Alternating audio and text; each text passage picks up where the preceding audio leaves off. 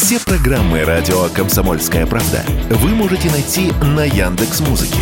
Ищите раздел вашей любимой передачи и подписывайтесь, чтобы не пропустить новый выпуск. Радио КП на Яндекс Музыке. Это удобно, просто и всегда интересно. Автостопом по России. Журналисты «Комсомольской правды» Владимир Варсобин и Иван Макеев едут через всю страну и общаются с самыми разными людьми. Владимир Варсобин, радио «Комсомольская правда», автостоп, Калининград, Владивосток. В Кемерово пришла беда. Раньше мы успешно обезвреживали встречающих нас читателей. Молили не надо, не увезем, но город шахтер суров.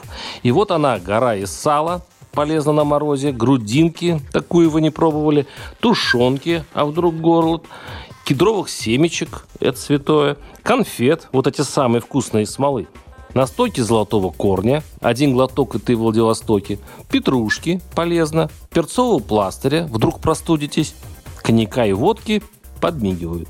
Я махнул рукой, смирился, мы кланялись, благодарили. Спасибо, добрая матушка Сибири, наши лучшие в мире читатели. На торжественную встречу пришел бывший вице-премьер Кузбасса Петр Николаевич Акатьев. Жал руки и рассказывал о своем героическом прошлом. Как потом выяснится, Петр Николаевич первым сказал нам, надо бы Кузбассу уходить от угля. Но мы пропустили мимо ушей. Потому что странно, Кузбасс без угля, это как Венеция без воды, Питер без депрессии, Москва без денег. Бывший вице-премьер Кузбасса не настаивал. Петр Николаевич, давний читатель комсомолки, сидел в сторонке, наблюдая за стихийно собравшимся клубом читателей КП и только спрашивал, а как там Стешин, как кот? А ведь прав Петр Николаевич, утро. По Кемерово ударил минус 30. Морозный штиль. Сначала чувствуешь легкий, приятный запах деревенской печки.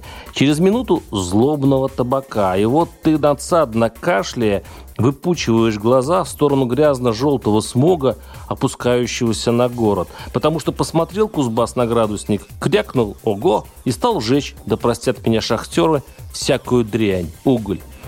Мы медленно ехали по центру города и любовались индустриальным концом света. Грязное небо не спеша поглощало город, окутывая собой многоэтажки. Да, мы любовались. И это не был цинизм бездушных эстетов. Просто катастрофа Кемерово была до того будничной, спокойной, запланированной, до того экономически просчитанной и удобной, что оставалось только наблюдать, как красиво человечество умеет издеваться над собой. На Кузбассе хранится великая тайна.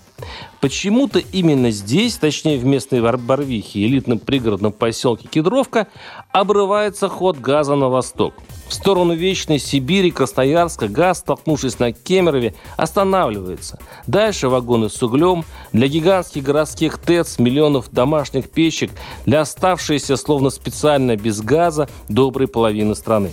Говорят, что бывший хозяин Кузбасса Аман Тулеев заставил газофицированную Кемеровскую область отапливать углем, отчего, например, соседний Ленинск-Кузнецк в неудачные дни попадает в первую тройку самых экологических опасных городов мира – Тулеев давно в отставке, но дело его живет. Газовые магистрали словно уперлись в невидимую стену. Сумасшедшая картинка с кемеровских улочек. Идет газовая труба, она змеится по кварталам, старательно залезая в самую гущу домов, потом выныривает и устремляется в горизонт. И вокруг нее дымящие трубы, не подсоединены. Логика понятна. Уголь надо сбывать, шахтерам надо работать, владельцам шахт зарабатывать, а угольному лобби бороться за рынки сбыта с газовыми конкурентами. И все эти бизнес-схватки бульдогов под ковром, конечно, не тронет сердце русского обывателя. Но при виде черного неба невольно задумываешься, а сколько стоит здоровье? Можно ли подсчитать рентабельность человеческой жизни? Варсобин, YouTube канал, телеграм-канал. Подписывайтесь и следите за нами. Автостопом по России. Журналисты «Комсомольской правды» Владимир Варсобин и Иван Макеев едут через всю страну и общаются с самыми разными людьми –